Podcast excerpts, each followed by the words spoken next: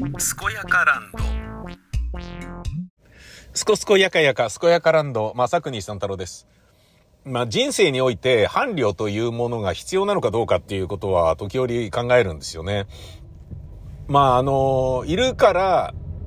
えー、いることを前提の生活になりますよね、結婚したら。で、えっ、と、僕の場合はですね、まああの演劇をやりたかったものですから、えー演劇をやるにあたって、演劇をやるという人生を選ぶということは食ってけないからやめなさいっていうのはまあ僕が子供の頃から当然言われていたわけです。まあ、演劇だけで食べてる人っていうのもまあいるんだけど、あの少ないし、何かしらね、別の仕事をね、まあテレビドラマ出るであったり、アルバイトするであったり、そういうね、あのー芝居以外のやりたくないこともやらなければいけないので、えーやめた方がいいんじゃないかっていう、そういう話ね。で、僕もそれね、あの、言われまくっていましたし、あの、散々、こう、えー大学もね、日大芸術学部行くのをね、親から猛反対されてね、えーまあ、じゃあ、いっか、みたいなね。だからもう一旦、僕はね、日大の芸術学部に行きたかったんですけど、経済学部に行ったんですね。で、芸術学部がある大学なら、経済学部に行っても、演劇も盛んだろうみたいに思ってたら、全然甘かったっていうことなんですけど、えー学部ごとにサークルがあるから、あのーなんかね、でっかい大学だから演劇部もでかいんじゃないみたいに思ってたら全然そんなことなかったっていうね。これ赤本だけの状況、あの、情報しかないからさ、えー変な五月病になりましたよね。え経済学部だけの演劇部しかないの？何それみたいな。しかも俺が入ったね、サークルは人形劇とかやってたし、ええー、みたいな。でもそこしかないから入るみたいな感じで。で、それを、まあね、そういうところに進学しなさい。まあ要は潰しの効くね、経済学部とか、小学部とかそういうところにね、えー、まあなん、なんでもいいから芸術学部以外なら何でもいいから、みたいな感じになってたわけ。親はね。で、その、親の言うことを聞いたのは、まあ、本当にやりたいんだったらそこを卒業した後だってできるでしょと。一旦そういうとこ行って、つまり大学卒業という、えーものを手にしてから始めたっていいでしょっていうことだったのね。で、それは非常によくわかる話で、よくわかるっていうのは、要は、本当にやりたくなければ、大学入ってね、経済学部で、まあ普通に就職しようって、俺なんであの時演劇やりたいだなんてね、あの、アホなこと思ってたんだろうな、っていう風に、えーなる可能性は多分にありますからね。で、俺がね、ここまで天の弱じゃなければ、そういう風に思っていた可能性もありますよ。だけど僕はね、もう本当にやりたくてやりたくて仕方なかったので、演劇を。まあ。席を切ったようにやり始めましたよね。うん。で、大学のね、サークルも、あの、そういうね、サークルでしたから、なんか、あんまりね、本気で演劇やってる人っていうのもそんなにいないんですよね。で、それはそれでまた住み心地良い要素っていうのもあったんだけど、俺の中ではもう芝居で食ってくぜぐらいの感覚で、あの一生やってくぜみたいな、ね、あの、鼻息荒く望んでおりましたので、えー、ちょっと食い足りなかったんですよね。もっとちゃんとやりたいっつってね。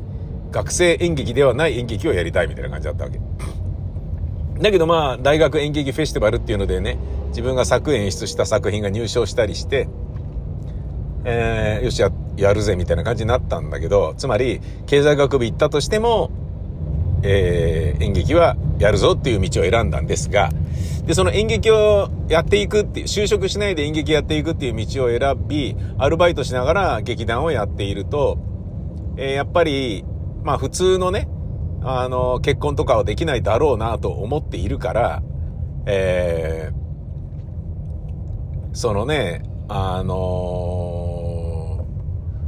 なんだろうな、女性と恋愛っていうのも、まあ、やっちゃいけないんだろうなぐらいな感じでいたんですよね。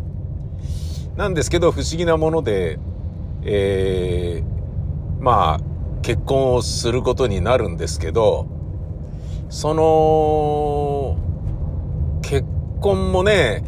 なんか、まあ、いわゆるあの、走行の妻どうよりおろさずっていうやつでして、えー、ぬかとかね、えー、走行ですから、ぬかとか、なんだ、カスとか、まあ、要は、苦労した時にね、そういう、なんかね、おからとか食ってた時に、共にね、寝食を共にした女房を、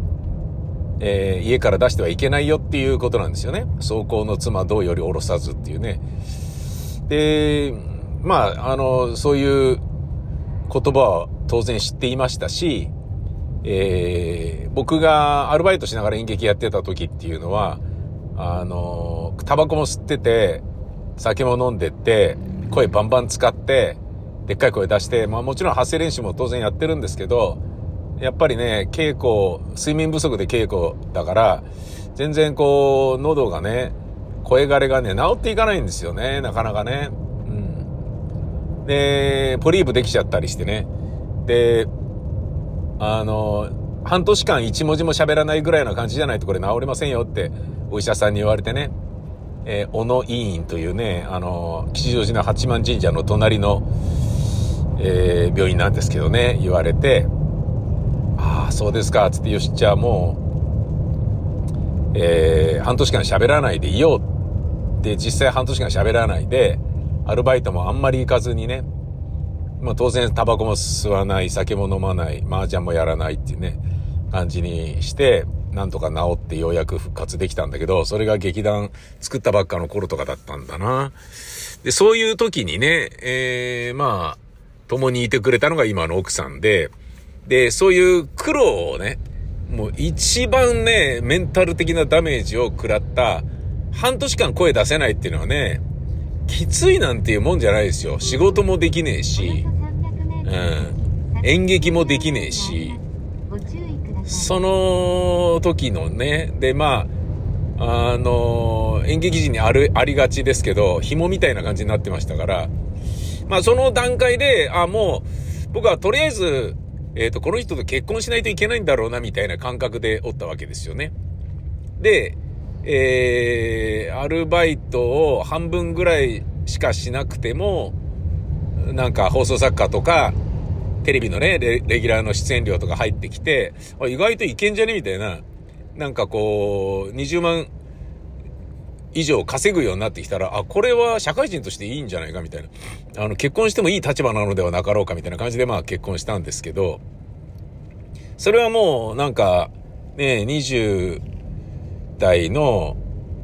前半に、まあこの人と結婚する、結婚するとしたらこの人なんだろうな、みたいな感じでおったわけですよね。で、あのー、まあ、だからそこにね、落とし前結婚みたいなものですから、不足はないし、えー、その時のことを感謝してるから、何ら、えー、あん時なんであんなね、決断をしたんだろうとかいうようなことは全然思わないんですけれど、ただ、結婚してみると、あれ結婚って必要なのか人生においてっていうふうに考えることが何度もあるわけですよ。あのー、なんでこの人俺の近くにいつもいるの？みたいな感じで、俺の家になんでこの人いるの？みたいなのとかが、何なんだよ？みたいな、めんどくせえな人がいるって、みたいなこととかね。うん、なんか、ねえ、あの、そういう感じになるわけですよね。ええで、まあ、いるから、いるんだったらじゃあこれやっといてもらおう。ね。いるんだから、じゃあ俺仕事でね、これだけのことやってんだから、あの、これならあなたにもできるでしょっていうようなことをやってもらうかみたいな感じで、えー、選択してもらったりとかさ、あの、自分がね、伸びやかに仕事ができるような環境を20代、30代の時に、えー、サポートしてもらったわけですよね。うん。AD みたいな感じですよね。番組で言うところの。うん。本当にまあ申し訳ない。ねあの、数十年だったと思いますけど、もう今だったらありえないぐらい、ね、奴隷のような日々をね、過ごしていたですけど、うん、それがね、こう、まあ、で、ありながらも、これって必要なのかみたいなことを思う機会もあるわけですよ。で、えー、昨日ね、あのー、おととい、2回も、母親の入院しているリハビリテーション病院に、母親の老眼鏡を届けに行ったんだけど、なんか、どっちも違ったっぽいのね。これじゃないわよ、みたいな感じで言われちゃったから、で、あの、茶色の、え、茶色、茶色って言ったらこれかなみたいな。なんか、埃まみれのやつをね、持ってったんだけど、それ、これ違うんじゃないかなと思って。で、2回持ってって、で、2回目行った時はもう面会時間を過ぎていたので、つまり母親に会うことはできないので、渡してもらうっていうね、スタッフの職員さんに渡してもらうっていうことしかできなかったんだけど、多分これ、あの、メガネではあれで OK みたいです、みたいな感じで、ああ、よかったみたいに言ってたんだけど、で、家帰って、なんかの表紙に、えー、まあ、お袋のとこ行ってきたんだよねっていう話を歌人にしたら、僕の奥さんが、で、そのね、まあ、一連の話をしたら、2回も行ったんだよね、とかっていう話をしてたら、あれ、メガネ持ってるよ、とかって言って、え、何それって話になって、あの、入院するときに、これちょっともういらないから、あんた持ってて、とかって言って、渡されたのそのまま持ってるんだけど、とかって、ちょっと待ってよって、なんか、もう早く言えよ、みたいな感じになって、なんなんだよ、みたいな感じになって、昨日ね、また行ったんですよね。あの、2日間で、リハビリテーション病院に3回メガネを届けるって何なんだよ、つって。メガネおじさんかよ、みたいな感じになってて。どんだけメガネ好きなんだよ、みたいな。メガネを毎日届けるおじさんがいるよ、みたいな感じになって。だメガネにカコつけて、受付のお姉さんに会いたい、あの、恋愛してるんじゃないのあの人、みたいなさ、そんな、なんだかな、みたいな感じでしたよね。うん。だからね、あのー、まあ、なんかや、やる、やるなら全部責任持ってやって、ね。やらないんだったら、ね、もうな担当決めてやろうぜ、みたいな話になるわけよ。こう、劇団とかだとね、組織が秩序だってなきゃいけないからさ。で、ね、あの、じゃあもう、だからね、中途半端にあんなね、だってもうすごい探しまくりましたからね、おとといね。お袋の家でね。うん。それはね、あな、な、なんだったんだって。で、おとといという一日はね、もうすごいですよ。だって。えー、まず吉祥寺に行って、まあ、百花日でもあったから、親父の仏前に、えー、手を合わせ、で、お袋の、えー、老眼鏡を探すっていう、矢探しするっていうのがあって、で、これかなこれも一応持ってってみるかなみたいな、いっぱい持ってくんだけど、どれも違うようにしか思えなくて、で、そのうちの半分ぐらいはどう見ても親父のっぽくて これ親父のなんじゃねえかなと思いながら、一応持っていくかみたいなことやって、で、母さんこれいっぱい持ってきたんだけど、とかって言って、サングラスとか そういうの持ってったんだけど、何をあんた持ってきてんのよとかって、違うよとか、全然違うよ。何やってんのみたいな感じになって、え、違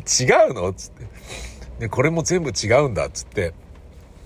じゃあもう一回探してくるわっ。つって、戻って、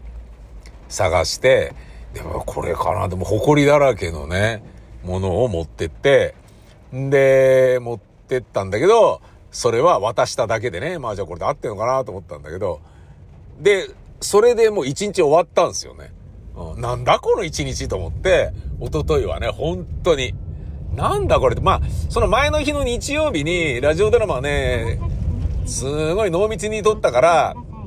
まあ、あの、半休ではあったんだけど、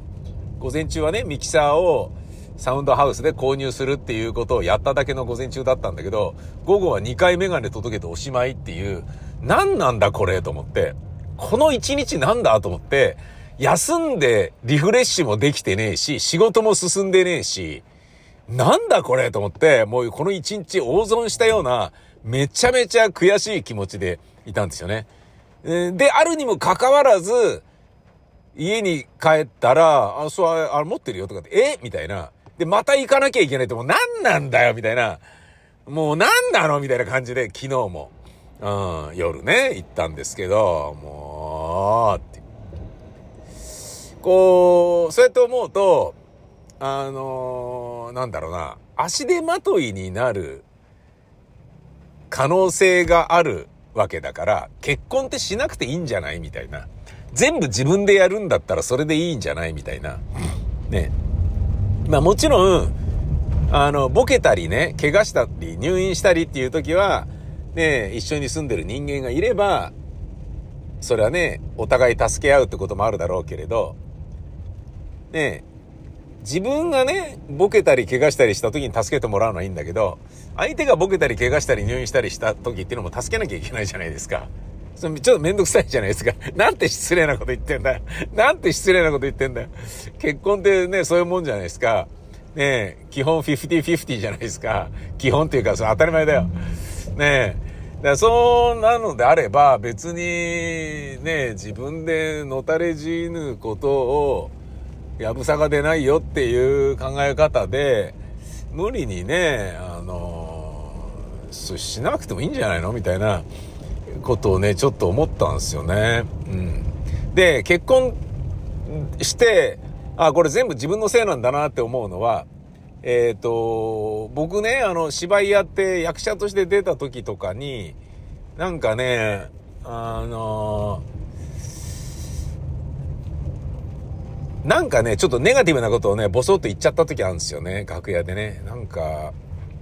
なんかやべえな、ちょっと飽きてきたな、みたいなね、ことを言っちゃって、で、その時ね、俺の先輩のね、俳優でね、あの、有名な俳優さんですよ。名前出さないですけどね。その人が、お前ふざけんな、っつって、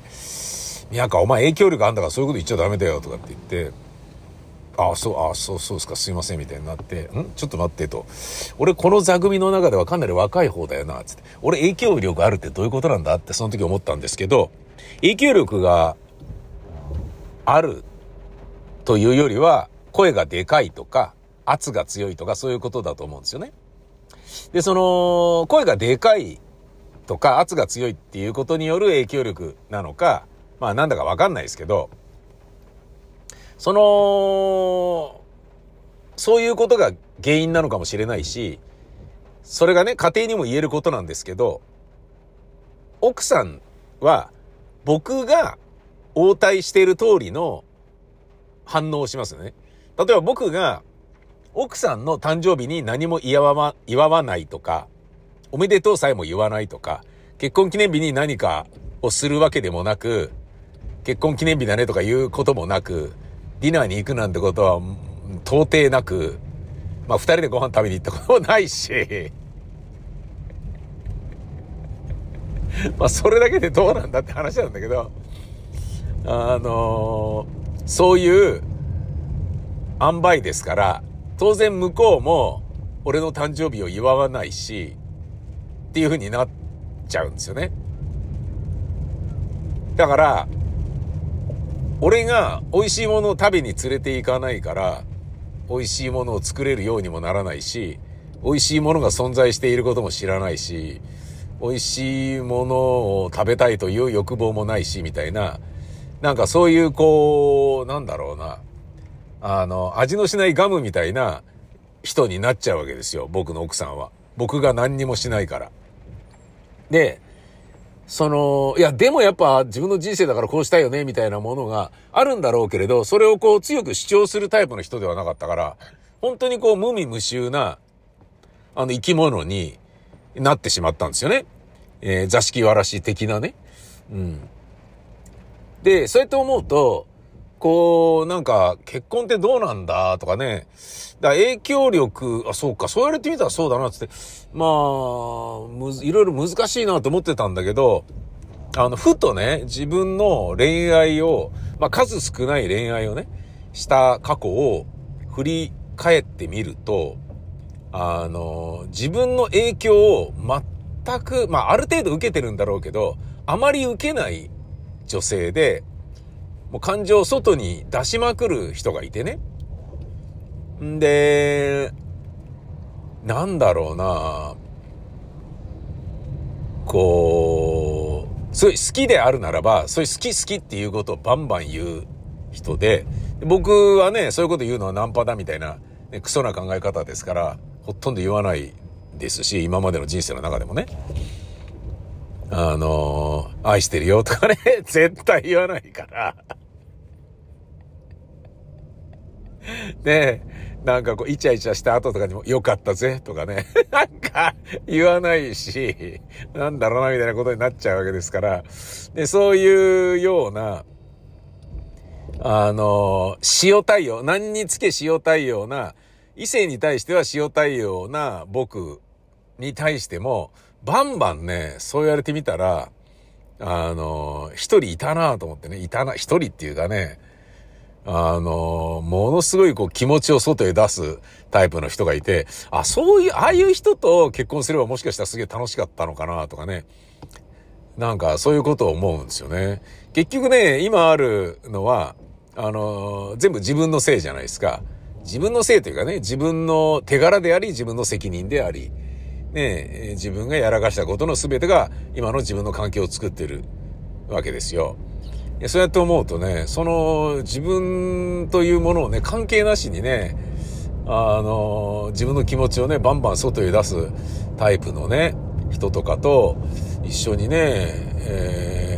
暮らしたりしてたらまたね、全然違う人生だったのかなとかね。まあ、それはそれでね、うざいからっつって、とっとと離婚するみたいなことにね、なってたんだろうな、なんていうのは、なんとなく想像に難くないんですけど、でもそれはそれでね、乗り越えようとする努力で乗り越えられるかもしれないならば、自分もね、その、相手が誰であれ、結婚した人であれば、あの、誕生日だよね、おめでとうっていうことを言う人間になっていたかもしれないし、結婚記念日だね、とか、じゃあディナーでも食べに行こうよ、とかっていうようなことをね、あの言う人間にね、俺が変わっていた可能性もあるから、でそうやって思うとね、誰と結婚するかとか、結婚観うんぬんっていうこと以前に、えー、自分がね、変わるきっかけでもあるのが結婚だよな、なんていうことはちょっと思いますね。まあ、それで言うんだったらね、離婚もそうだとは思うけどね。僕は離婚経験はないですけど、でも60になると、えー、一応ね、話の種に離婚もしといた方がいいかなっていうふうに思う気持ちもあるけど、別に、そんなね、わざわざね、焦ってね、そんなことを理由にね、あの、離婚しなくてもいいかなとは思うので、うん。それをね、ガンガン推し進めるっていうことはね、今はしてないですけどね。うん。まあちょっとね、劇作家でね、離婚した人間の気持ちがわかるようになりたいから離婚していいとかって言ったら多分、ぶっ飛ばされるっていうか、はぁみたいなことになるし、そんなの多分ね、うん、なんかこう、調停離婚ってね、な、なんだろう、なんかね、え、えみたいな、な、な、な、何言ってんすかあなたみたいなことにしかならないだろうからね。それはそれで問題だよね。うん、なんかね、あの、結婚っていうのはね、する必要があるのかなとかね、いうことをね、この、一日半のね、えー、メガネを届けるおじさん生活っていうね、メガネデイズでちょっとね、思ったという、そういうお話です。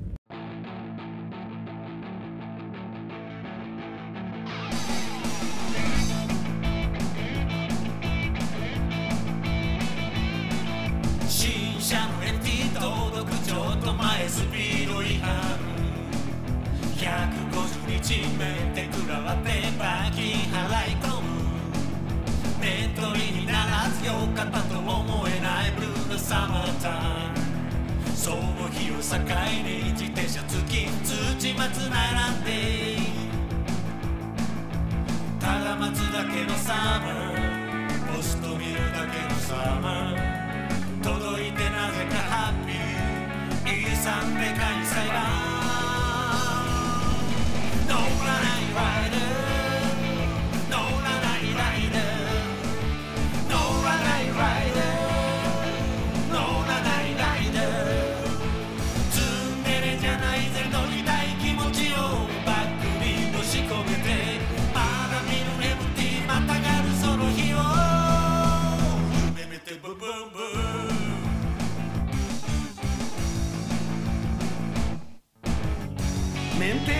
時は打ち金をドブに捨ててでもキャンセルしようかと思ったさ。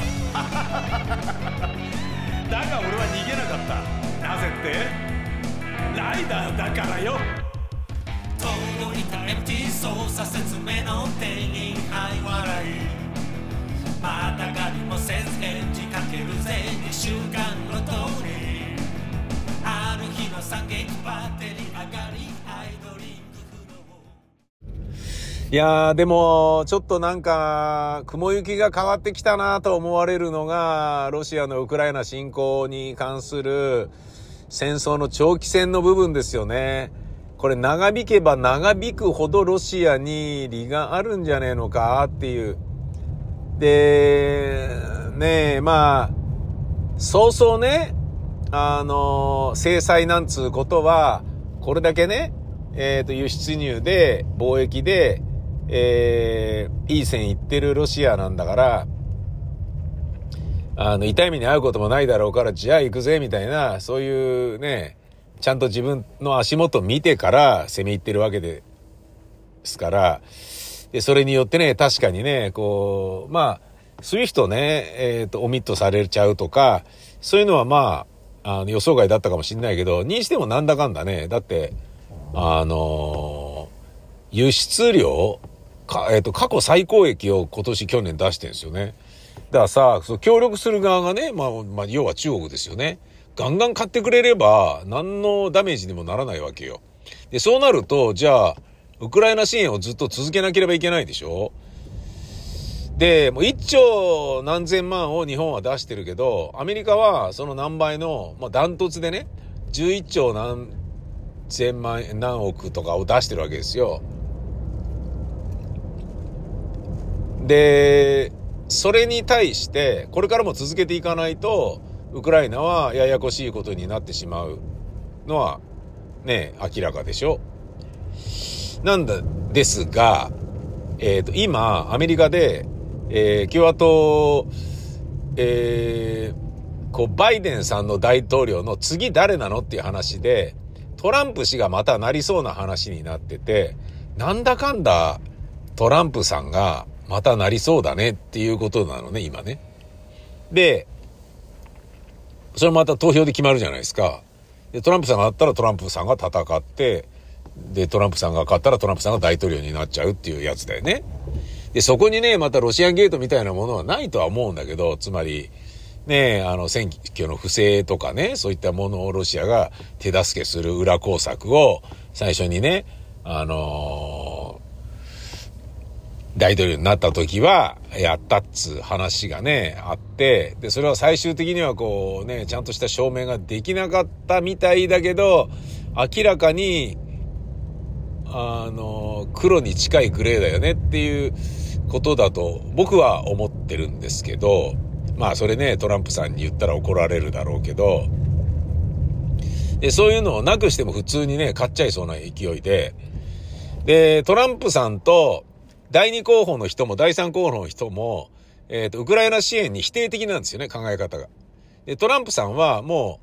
う、あの、俺が大統領になったらもう1日24時間以内にあの戦争を終わらせてやるみたいなことを言ってる人なのね。で、具体的に何なのっつってもね、まあそれ大統領になんなきゃ言わないんでしょうけど、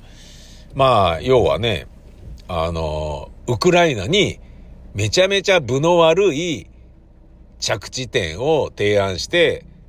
えそれで終わりにしなさいみたいな。でクリミアとこことここを明け渡して、そんで決着ってことでいいじゃないかみたいな。でつまり、あの、プーチンに自分がどれだけね、意見を言える立場にあるかとか、そういうことを分かってるんだよね。だけど、分かってるというよりも、俺が思ったのは、トランプに連絡取ってるんじゃないかなって思うんですよね、プーチンが。で、ね、トランプさんまた大統領になって、ね。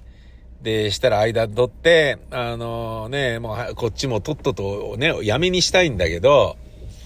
ね、抵抗が続いてる限りはね、やっぱ向こうにね、参ったっていうような、えある程度の戦果を上げた形じゃないと終われないから、間入って、こういうことで終わらせなさいよ、っつって、もう支援やめて、ウクライナのクリミアとね、あの、今回ね、なんか勝手に取ったっていうふうに勝手に言ってるところを、えーもうこっちに、ロシアに編入させることによって終わらせようぜっていうふうに提案してよ、大統領になってっていうようなこと言ってんじゃねえかなって思っちゃうぐらい、もう堂々とね、あの、ウクライナ支援に否定的なこと、否定的どころか、ロシア寄りなんですよね、もう。からもう資本主義とかじゃねえよっていう。あの、自分が良ければいいよって、アメリカが良ければいいんだよみたいなことにしかなってないので、はあ、なんだそれっていう話なの。で、これが相当やべえなと俺は思っていて、あの、世の中的にもやばいと思うんですよ。アメリカが支援しなかったら、ウクライナは絶対勝てないから、で、変な形で終わるんですよ。この戦争が。資本主義が、領辱された形で終わるんですよね。資本主義じゃない、民主主義が、なんかぐちゃぐちゃなものに、えー、こけおろされた形で終わるわけですよ。それはやばい終わり方だよ。だけど、まあ、人が死に続けるよりはいいでしょっていう考え方も、あの、なんだろうな。無限に永遠に続くっていう可能性よりはまだいいのかっていう見方も当然出てくるだろうし、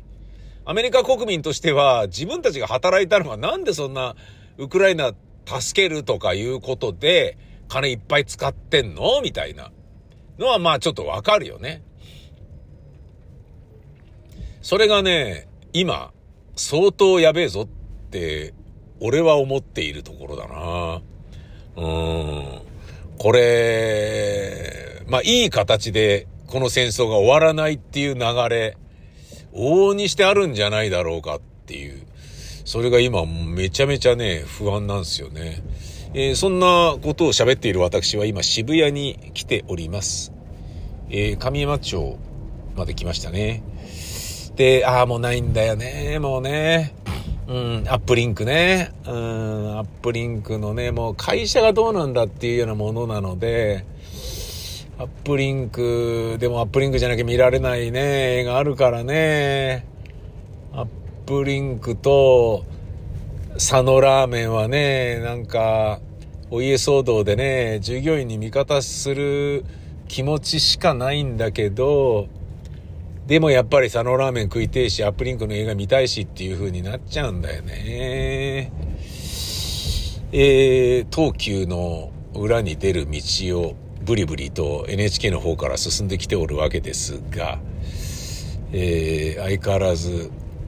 まあ、広めの道なのに一通だから、まあありがたいんですけど、うん、やっぱ人歩いてるよね、いっぱいね。うん、そして雨が降ってきた。傘は折りたたみしかないけど、しょうがないよな。今日は渋谷で打ち合わせです。えー、午前中に、あの、届いたミキサーの接続をして、一応接続は全部終わったんだけど、えー、終わっったんだけど、あの、ケーブルをぐちゃぐちゃに散らばってるものを片付けてはいないので、それを片付けたり、それがね、一番めんどくさいんですよね。あの、束ねたりとかね。あの、結束バンドで集めたりとか、あと、埃がたまらないように、こういうところに入れたりとかね。で、ねあの、ノイズが乗らないように、あの、ちゃんとね、コンセントの向きをね、えー、あれ、コンセント向きあるの知ってます？あれ揃えないとノイズ乗りますからね。そういうのを、えー、ね、こう、合わせ直して、取れるやつはアースを取ってとか。そういうね、まあ、あの、一番爪の部分がね、一番あの、手間かかるんですけど、それやらないとなりませんからね。それを明日か、明日だな、明日やんないともうちょっと放送が間に合わねえな。明日行こう。ちょっと人の見舞いに行きてえなと思ってるのがあったんだけど、それはもうちょっと後だな。うん。雨の渋谷、えー、10代セーラー服とお年寄りが多いイメージですね。あんまり若者の街感は最近の渋谷はなくなってきた気がするんですけど、それは昼間だからですかね。だな、きっと。やっぱ、やだな、ゴミゴミしていて、渋谷は。えー、この後は ASEAN 会議だそうです。どうなるんだ？